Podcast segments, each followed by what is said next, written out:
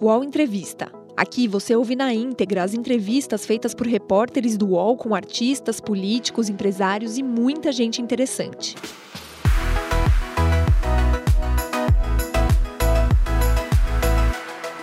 Olá, internautas. Muito boa noite a todos. O UOL Entrevista recebe hoje o governador de São Paulo, João Dória, a quem agradeço a presença. Nesta quinta-feira houve uma reunião do presidente Jair Bolsonaro com os 27 governadores. Esse encontro será o centro da nossa conversa. Ao dar boa noite ao governador Dória, eu já emendo aqui a primeira pergunta. Governador, uma reunião entre presidente e governadores numa federação deveria ser algo corriqueiro. No Brasil, no entanto, isso se transformou é, em algo definido como um feito histórico, sobretudo quando ocorre sem caneladas e bate-bocas, como na reunião de hoje. É, ao tratar o corriqueiro como histórico, nós não estaríamos reconhecendo que algo de muito errado está acontecendo no Brasil? Josias, primeiro, boa noite. Uh, sim, sobre o aspecto do seu comentário, sim.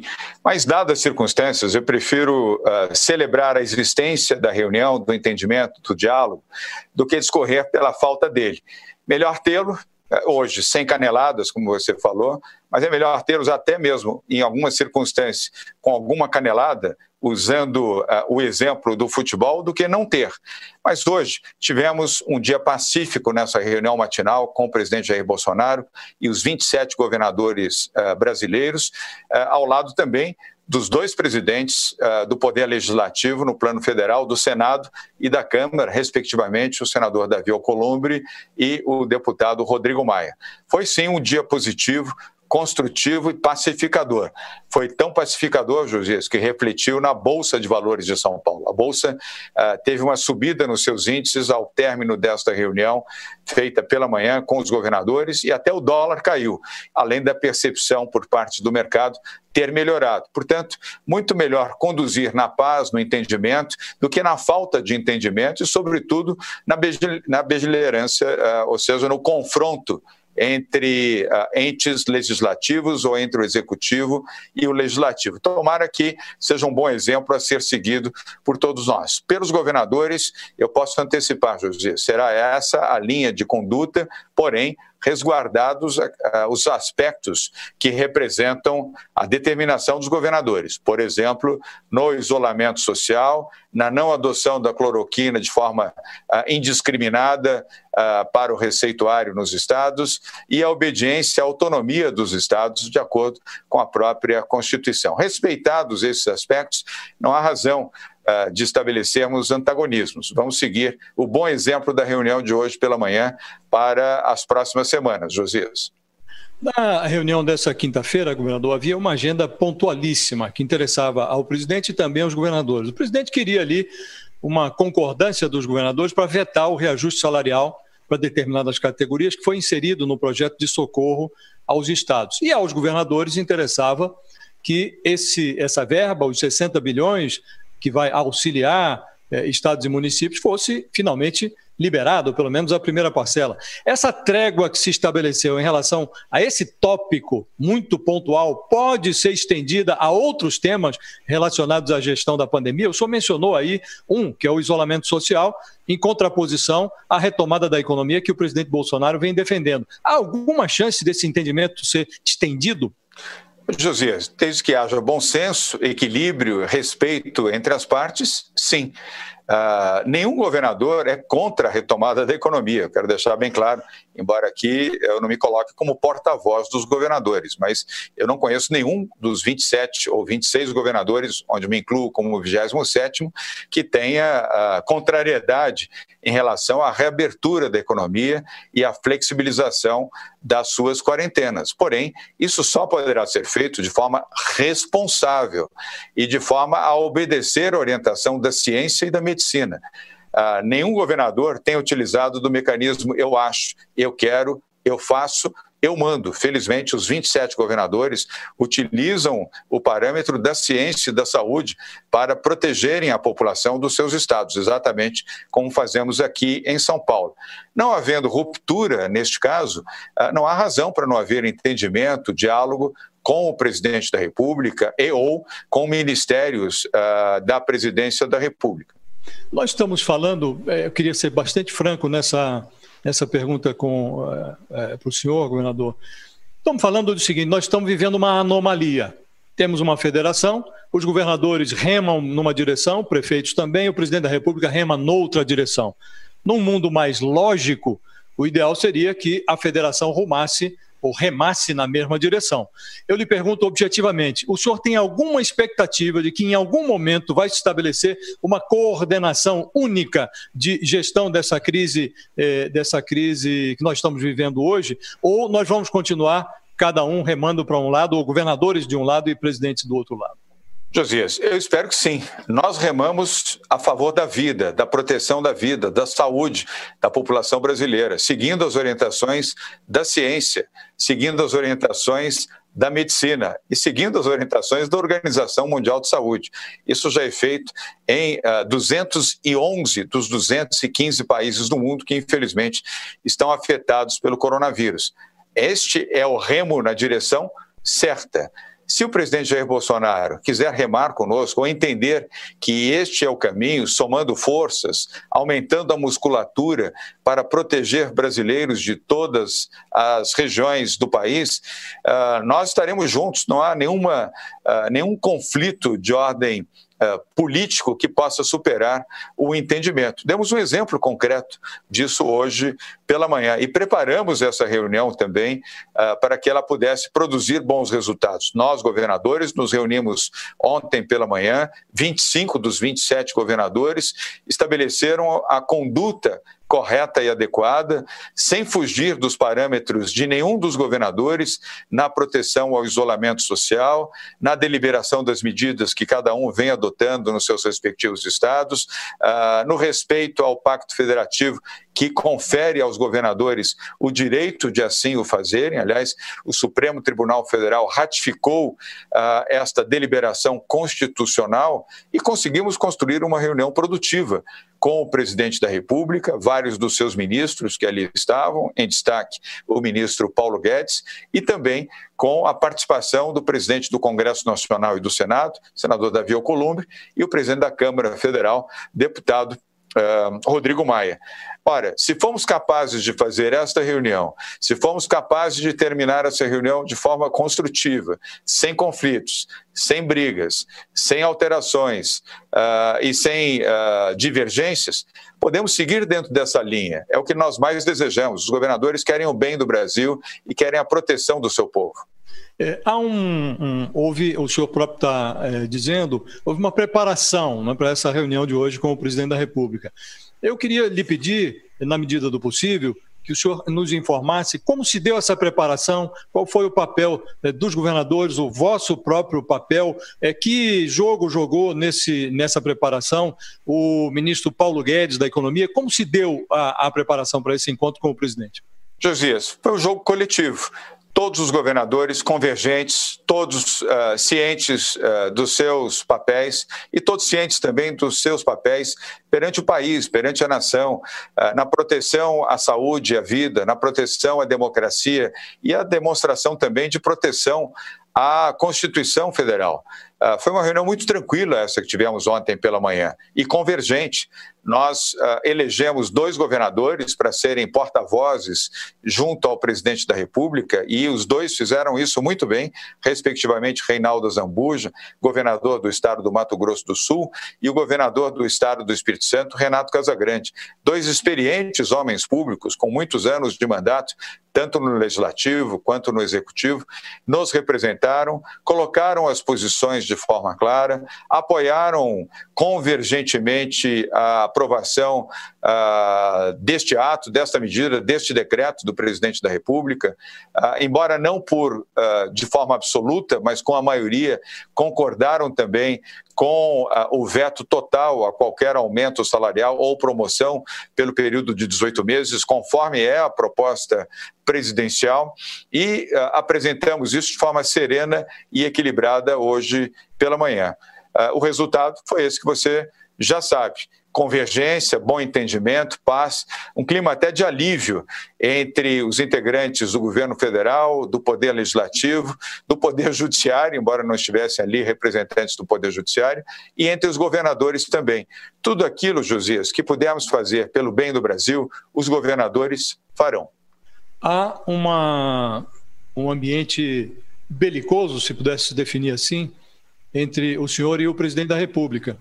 É, ainda ontem, véspera da reunião, o presidente distribuía pelo WhatsApp um videozinho em que é, o senhor é ironizado é, em meio a uma, a uma musiquinha sobre cloroquina.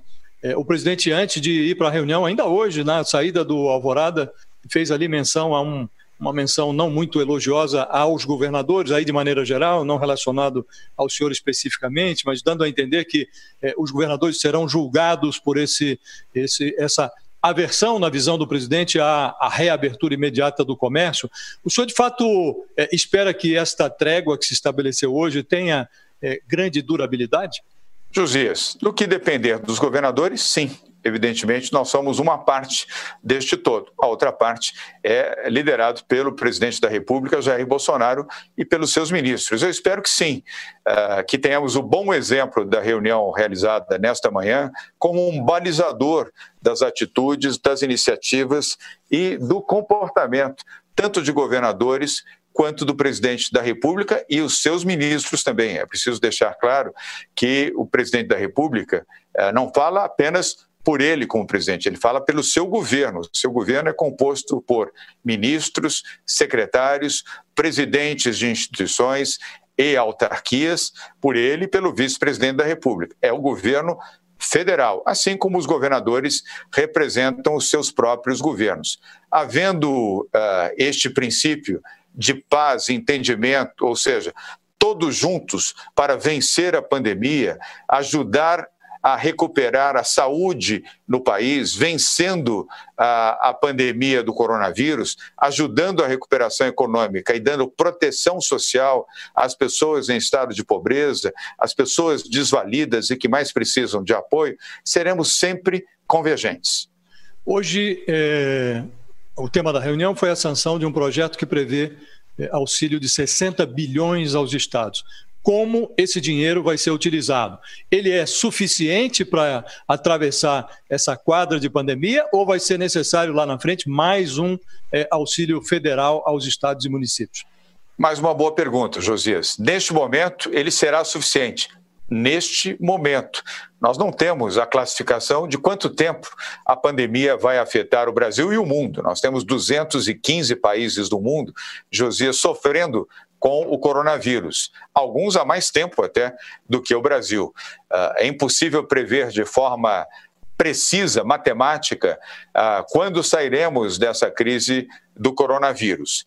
Mas, neste momento, os 60 bilhões de reais para distribuição aos estados, lembrando que este recurso não é para pagar custeio da máquina pública, é para o investimento na saúde, para a manutenção de hospitais, serviços públicos estaduais e municipais de saúde, contratação e pagamento de profissionais de saúde.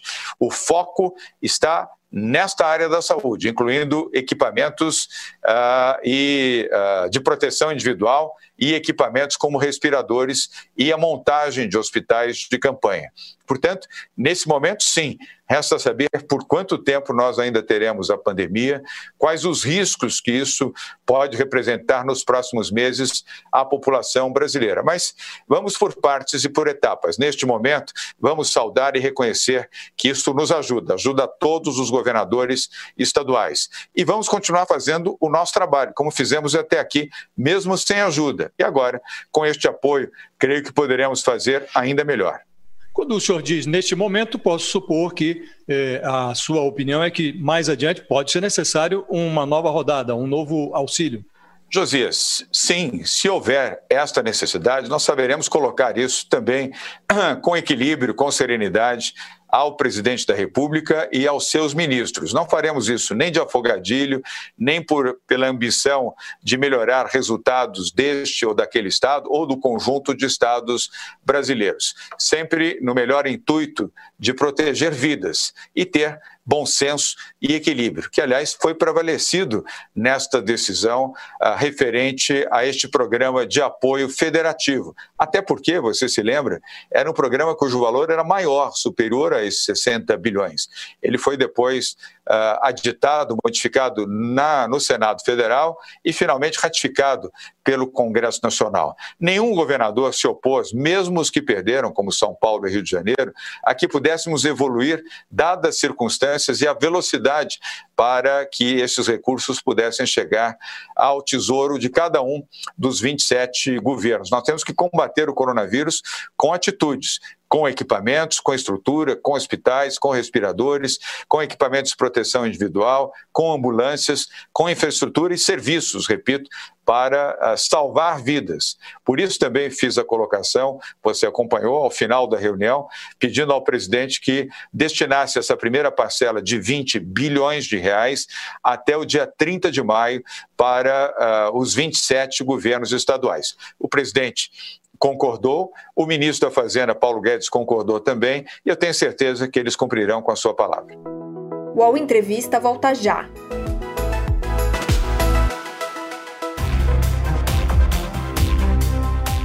Baixo Clero é o podcast de política do UOL. Toda semana eu, Carla Bigato, converso com os comentaristas Maria Carolina Trevisan e Diogo Schelp sobre temas que dominam a pauta política brasileira. Você pode ouvir o Baixo Clero e outros programas do UOL em uol.com.br podcasts, no YouTube e também nas principais plataformas de distribuição de podcasts. Recebe salário, faz transferência, pagamento, recarga de celular e até empréstimo, tudo sem taxa. PagBank, a sua conta grátis do PagSeguro. Baixe já o app e abra sua conta em 3 minutos. Governador, em sessão realizada hoje, o Supremo Tribunal Federal decidiu limitar os efeitos daquela medida provisória baixada pelo presidente Bolsonaro para isentar agentes públicos de responsabilização civil e administrativa por atos eh, relativos a essa administração aí da pandemia do coronavírus. A maioria dos ministros entendeu que as medidas de enfrentamento à pandemia devem seguir critérios científicos, que sejam atestados pela ciência e que eh, seria um erro grosseiro, passível de responsabilização do agente público, eh, uma atuação contrária à ciência. O que acha desta decisão e acha que isto pode sensibilizar o presidente da República a mudar o seu comportamento? Josias, decisão absolutamente correta do Supremo e dos seus ministros. Correta.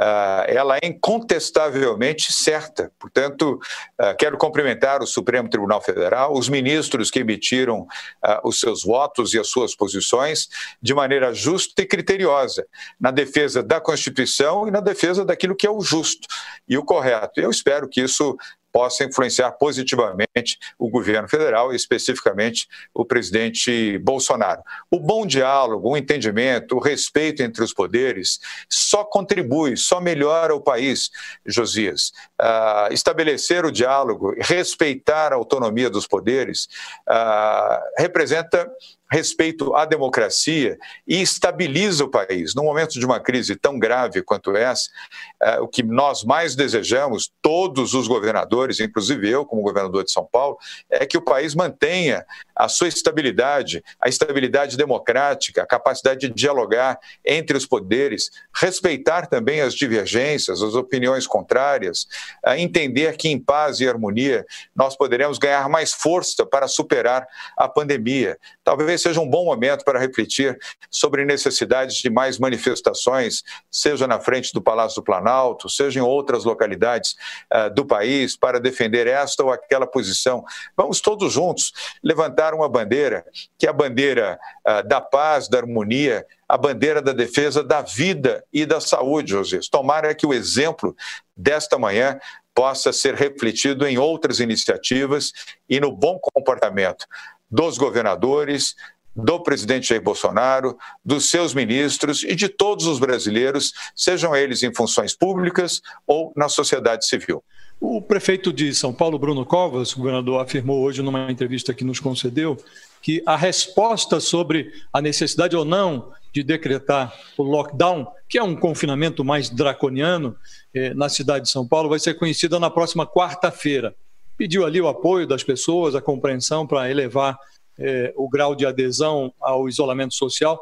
Pelo que estou informado, se não estiver enganado, esse feriado elevou muito pouco a adesão ao, ao, ao, isolamento social. Foi de 48%, alguma coisa assim, para algo em torno de 51%. Primeiro, é, esta resposta que virá na quarta-feira tem a aquiescência do governo do Estado e é, o senhor também tem essa avaliação de que a adesão ao isolamento está muito aquém do que seria razoável? Uh, Josias, não considero que foi pouco. Uh, ela foi uma evolução uh, positiva. Nós tivemos mais de 25% de evolução de um dia para o outro. Tem os índices aqui de terça-feira, dia 19 do 5, no estado de São Paulo, subiu de 48 para 49 e na capital de São Paulo subimos para 51% uh, o índice de isolamento, de 50 para 51%. Uh, são dados positivos. Nós só começamos agora o período do feriado prolongado. Vamos provavelmente até segunda-feira, dia 25, ainda estamos aguardando neste horário uh, o término da votação na Assembleia Legislativa de São Paulo para antecipação do feriado do dia 9 de julho para o dia 25 de maio. A boa notícia é que as estradas de São Paulo ontem à noite e hoje durante todo o dia, Josias, tiveram 35% menos de frequência, uh, revertendo a expectativa de que muitas pessoas pudessem aproveitar o feriado prolongado para viajar. O feriado prolongado não foi feito para uh, viajar, foi feito para você se resguardar, se proteger, ficar em casa e não para se divertir ou para descansar fora da sua casa. Uh, fiquei feliz até aqui com os resultados, porque mostra que uma parcela majoritária da população, quando falamos em 51%, a maioria da população apoia, portanto, o isolamento, se resguarda, se protege e protege a sua vida e a vida dos seus familiares ficando em casa. Se melhorarmos os índices, e este é o objetivo, de isolamento, para uma média superior a 50% e em torno de 55%, e se ao lado disso também tivermos a oportunidade de melhorar a oferta de leitos com UTI nos hospitais municipais e estaduais, estaremos com isso ajudando a vencer esta fase mais dura e mais difícil do coronavírus, Josias. A fase mais aguda é essa que nós estamos vivendo neste momento e que vai aproximadamente até a primeira semana do mês de junho. Então, não é possível prever o que vamos anunciar na quarta-feira, mas é possível pedir, solicitar, clamar aos que estão nos ouvindo e assistindo aqui através da TV UOL, no seu programa, Josias, para, por favor, fiquem em casa. Não é o apelo oficial de um governador, é o apelo de um pai, o apelo de um ser humano. Proteja a sua vida, proteja a vida dos seus filhos, da sua esposa, dos seus pais, dos seus vizinhos, das pessoas que você gosta. Não há no mundo nenhuma outra alternativa. Não há vacina, não há medicamento para o coronavírus. O único, único a única forma é exatamente do isolamento social. É assim em outros 215 países do mundo. Todos nós estamos sofrendo com esta pandemia do século. Para vencer, precisaremos paciência, resiliência, disciplina e capacidade de entender a gravidade deste momento. Mas vai passar, Josias, vai passar. Governador, na discussão que está se dando nesse momento na Assembleia Legislativa, eh, a oposição sugeriu, propôs uma emenda ao projeto que prevê, num artigo primeiro, é, fica determinado ali que o isolamento total, o lockdown, com a proibição de circulação de pessoas e veículos, se daria no período de 1 a 15 de junho. O senhor concorda com essa emenda ou isto é absurdo? Não concordo e é um absurdo, evidentemente. Primeiro, isso não se faz uh, por decreto legislativo. Uh, é um equívoco. Eu não quero aqui classificar uh, qual foi o autor, nem por que fez isso, mas não faz o menor sentido.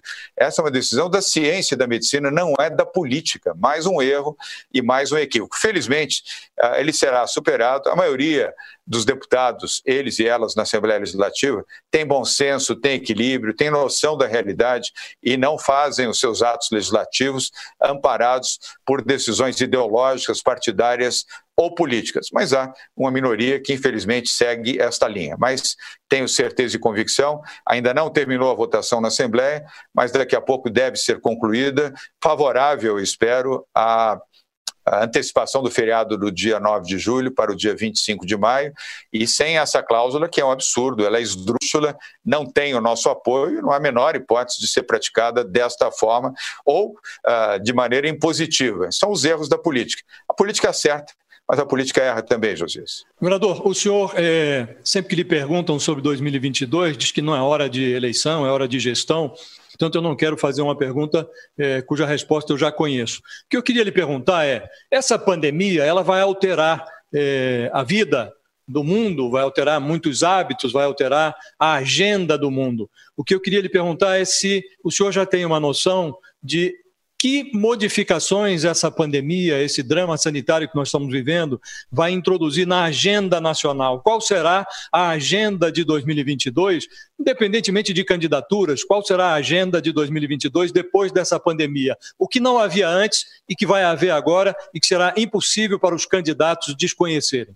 Josias, interessante essa sua pergunta. Talvez exigisse uh, mais tempo para responder, mas de maneira sucinta, isso já vai ocorrer em 2021 uh, eh, e não apenas em 2022. Aliás, para ser sincero, já uh, provocará impactos nas eleições municipais. Não se tem ainda confirmação da data das eleições municipais, originalmente programadas em primeiro turno para outubro deste ano, mas aqui tudo indica terão que ser postergadas. Estou dizendo aqui terão que ser, porque são os indicadores uh, do Poder Legislativo, do Poder Judiciário, que cuida do calendário eleitoral e também manifestações do Congresso Nacional mas haverá profundas modificações no comportamento uh, da sociedade civil, das pessoas, das famílias, das empresas, no período pós pandemia. Aliás, modificações profundas uh, que mereceriam até um ou dois programas, Josias, com análise comportamental. O mundo será muito mais digital e, me permita dizer,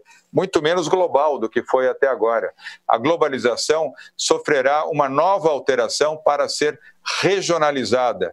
Teremos muito mais um movimento de regionalização do que de globalização. A globalização Uh, proporcionou, infelizmente, a multiplicação do vírus e a globalização do coronavírus numa velocidade impressionante para 215 países do mundo. Tornou-se uma crise global. Uh, pouquíssimos países, aliás, poucos e pequenos países ficaram isentos uh, desta pandemia. O mundo será muito mais digital e menos presencial. As pessoas, infelizmente, uh, manterão a sua relação afetiva, pessoal, mas com muito mais distanciamento, cuidado, zelo nos procedimentos de higiene e limpeza, uh, comportamentos também voltados para projetos que possam ser uh, exigir menos presença aglutinadora de pessoas e mais presença virtual de pessoas. Isso, a meu ver, vai afetar, eu espero que positivamente, não negativamente, muito na vida uh, da cultura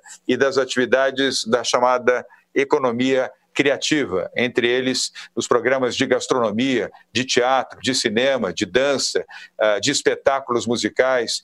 Ah, igualmente, haverá um impacto grande nas atividades esportivas, elas não serão mais as mesmas como foram antes da pandemia, e mesmo a circulação das pessoas nas grandes cidades, nas grandes metrópoles, sofrerão modificações uh, muito profundas, e igualmente no âmbito do comportamento pessoal e social por exemplo, no que tange a solidariedade. Esta pandemia está provocando um sentimento de profunda solidariedade, Josias, um número considerável de pessoas, tanto no exercício da solidariedade individual, um ajuda o outro, um vizinho ajuda o outro vizinho, um familiar mais solidário com o ente da sua família, empresas pequenas, médias e grandes também mais solidárias. E isso será um legado diante de tanta tristeza. Este será um legado positivo uh, desta grave crise do coronavírus. A economia não será a mesma depois da pandemia. O comportamento social, o olhar e a atitude da sociedade civil com os mais pobres e os mais humildes não será o mesmo, será melhor para compreender que as pessoas que estão à margem da sociedade não podem continuar vivendo sem renda, sem oportunidade, sem saúde, sem habitabilidade. Portanto, eu entendo que, ao lado de um legado triste, de infectados e de mortos, teremos também nessa pandemia lições muito importantes que poderão transformar o mundo num mundo melhor mais solidário e com melhores perspectivas. Ainda teremos que enfrentar os próximos meses, Josias, para chegar nessa etapa, mas ela vai chegar. É, do ponto de vista econômico, governador, com que perspectivas o senhor trabalha? Nós estamos aí com uma perspectiva de é, uma desaceleração da economia monumental, alguns falam até em 7%, 8%. É, com que horizontes o senhor trabalha, é, como isso afeta o Estado de São Paulo e é, o próximo presidente da República muito provavelmente vai, tá, vai ter que lidar com essa agenda, porque essa recuperação não será breve. Como conciliar a agenda liberal com esta, é, esse flagelo social que ficou mais realçado agora com a pandemia? Uh, correto, Josias. Nós teremos 2021, será um ano muito difícil, como está sendo esse ano de 2020. Vamos ter uma queda brutal uh, do PIB brasileiro e do PIB dos estados também. Um crescimento do desemprego a níveis uh, jamais vistos aqui no Brasil. Mas não é um problema só do Brasil, esse é um problema mundial. Mas uh, é possível recuperar? Claro que é possível recuperar. Uh, o mundo não termina com o coronavírus. Nós temos que ter resiliência, capacidade, resistência e principalmente trabalho conjunto. Josias, eu sempre gostei muito do trabalho coletivo, somar inteligências, valores, uh, unir para poder progredir. E é isso que estamos fazendo aqui em São Paulo para enfrentar a pandemia e é isso que faremos para superar a pandemia e recuperar a economia. E já demos um exemplo disso, você se lembra, no ano passado, com o Henrique Meirelles, Rodrigo Garcia, Patrícia Ellen e uma equipe desculpe a falta de modéstia, de brilhantes secretários, onde nós colocamos a economia de São Paulo com 2,9% de crescimento no PIB, o Brasil performou 0,9%, São Paulo performou quase três vezes mais do que o Brasil, uh, liderando a economia brasileira, liderando a geração de empregos, cumprindo, aliás, aquilo que é o nosso papel, Aqui vivem 46 milhões de brasileiros. São Paulo é parte da nação, tem orgulho de estar integrado com o estado mais múltiplo do país. Aqui é a maior nação de baianos, pernambucanos, gaúchos, uh, paraibanos uh, do Brasil, fora dos seus estados, está aqui. Eu mesmo sou filho de nordestino, como você sabe, com muito orgulho, aliás, filho de baiano. Então, essa multiplicidade de São Paulo também vai nos ajudar nessa reação social, econômica e de saúde saúde. Agora, temos ainda um período de sofrimento no ano de 2021 e 2022. Essa será uma pauta importante para o país no plano econômico e também no plano eleitoral. Dificilmente, Josias, e aí eu Uh, vou para a conclusão, dificilmente a população brasileira uh, pensará em eleger alguém sem experiência para a presidência da República. A memória dessa pandemia, dos problemas que, infelizmente, foram gerados pela pandemia fará com que cada brasileiro faça uma profunda reflexão na sua decisão de voto, seja para o legislativo, seja para o executivo. E certamente a população brasileira não desejará fazer testes, vai buscar aqueles que poderão oferecer com mais experiência, mais segurança e melhor futuro para os brasileiros. Governador, aproveitando, já encaminhando aqui também a nossa entrevista para o final, é, aproveitando a sua observação, o país está vivendo hoje uma fase muito encrespada, com os ânimos muito exacerbados. Né? Havia, antes dessa pandemia, uma polarização entre petismo e bolsonarismo que estimulava essa divisão. O senhor acha que essa, essa crise sanitária pode despolarizar a eleição de 2022, com o surgimento de personagens novos? Esse fenômeno pode ocorrer ou não? Boa análise. Aliás, como bom analista que você é. A resposta é sim, muito provavelmente. As polarizações que já ocorreram no passado recente, estão ocorrendo agora, entre extrema-direita e extrema-esquerda, não produzem bons resultados. Todos aqueles que gostam de caminhar pelo extremo não gostam de dialogar, não gostam de conversar, não gostam de buscar e aceitar o contraditório uh, com uma definição de um princípio democrático. Não há uma única ideia, não há uma única solução, não há uma única saída Então, eu acredito que sim, e você tem razão. Isto vai valorizar o chamado centro democrático, nada a ver com o centrão do Congresso Nacional, para poder ser mais explícito aos que assistem aqui a nossa TV UOL, o seu programa e a esta entrevista. Mas um centro democrático capaz de valorizar o diálogo com a esquerda e com a direita, capaz de compreender o contraditório, capaz de entender os valores de Uh, prestar proteção social aos mais pobres, aos mais humildes, compreender que não há possibilidade de termos crescimento econômico no Brasil sem o atendimento àqueles que vivem à margem da sociedade, aqueles que não têm renda, que estão desempregados, aqueles que precisam de apoio para sobreviver, aqueles que esperam que um programa liberal traga emprego e oportunidade, que é a melhor forma de renda social, mas que não se esqueçam também daqueles que, enquanto não tiverem emprego, precisam de proteção e precisam de atenção social por parte dos governantes. Esse é o grande debate que certamente teremos uh, ao longo dos próximos anos e a convergência de uh, princípios que na democracia possam valorizar, repito, este centro democrático, capaz de dialogar, capaz de conversar, mas capaz também de compreender o distanciamento dos extremos. Os extremos não são contributivos e nós ah, percebemos, nesse período recente da democracia brasileira, os equívocos cometidos ah, pelos extremismos, Josias.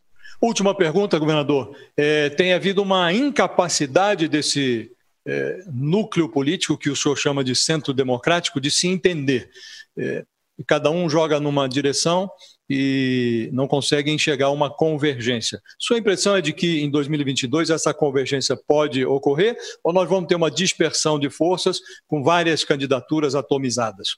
Ah, Josias, é bom de falar com alguém que tem inteligência e capacidade de análise, é respeitar as colocações que são feitas. Você está correto mais uma vez. Apenas para esclarecer os que estão nos ouvindo, porque eu estou ajustando a máscara assim várias vezes, porque com o uso a máscara vai umedecendo. Como eu já estou na terceira entrevista de hoje, são quase três horas aqui sentado fazendo entrevistas, a máscara, evidentemente, vai perdendo uh, a sua capacidade de se manter onde ela deveria estar na posição correta. Então, me perdoe várias vezes, tem que fazer ajustes aqui na máscara. Mas, indo à sua resposta, sim, isso é possível acontecer. Por que, que é possível? Porque a maturidade, a experiência prática daqueles que, como governantes, daqueles que, como legisladores, vão compreender a importância deste comportamento do centro democrático, que é aquele que valoriza um comportamento liberal na economia, mas respeitoso em relação às pessoas, à diversidade, aos valores de uma sociedade, à cultura, à história, aos valores, aos princípios democráticos. É isso que se espera de pessoas conscientes e que não tenham ambição social à frente dos valores de uma nação. Então, eu acredito sim, e você está certo mais uma vez, Josias. Este será o grande debate pós-pandemia. Agora não. Uh, não é o momento uh, de iniciar e nem aprofundar este debate mas pós-pandemia, certamente será necessário e os efeitos da pandemia vão contribuir para que esse debate seja mais democrático e identifique os grandes equívocos do passado e do presente mais recente desta linha extremista, que, de fato, ela não contribui para o bem do Brasil. Governador João Dória, muito obrigado pela, pela eh, disposição de conversar conosco, pelo tempo que nos cedeu e até uma próxima oportunidade. Josias, muito obrigado a você, muito obrigado a você que está nos acompanhando aqui pela TV UOL a entrevista altamente representativa. Eu quero voltar a mencionar que já falei uma vez a você, e não falo isso para ser gentil com você. É um prazer uh, dialogar, debater com alguém com inteligência, discernimento, razonabilidade, conhecimento uh, da vida histórica e política do país. Josias, você não é um entrevistador, você é uma lição que cada um de nós, sejam os que têm o privilégio de compartilhar uma entrevista com você, sejam os que têm o privilégio privilégio de assistir às suas entrevistas. Muito obrigado, Josias. Obrigado, até a próxima, governador. Ao Entrevista tem edição de áudio de Amer Menegassi e coordenação de Diogo Pinheiro.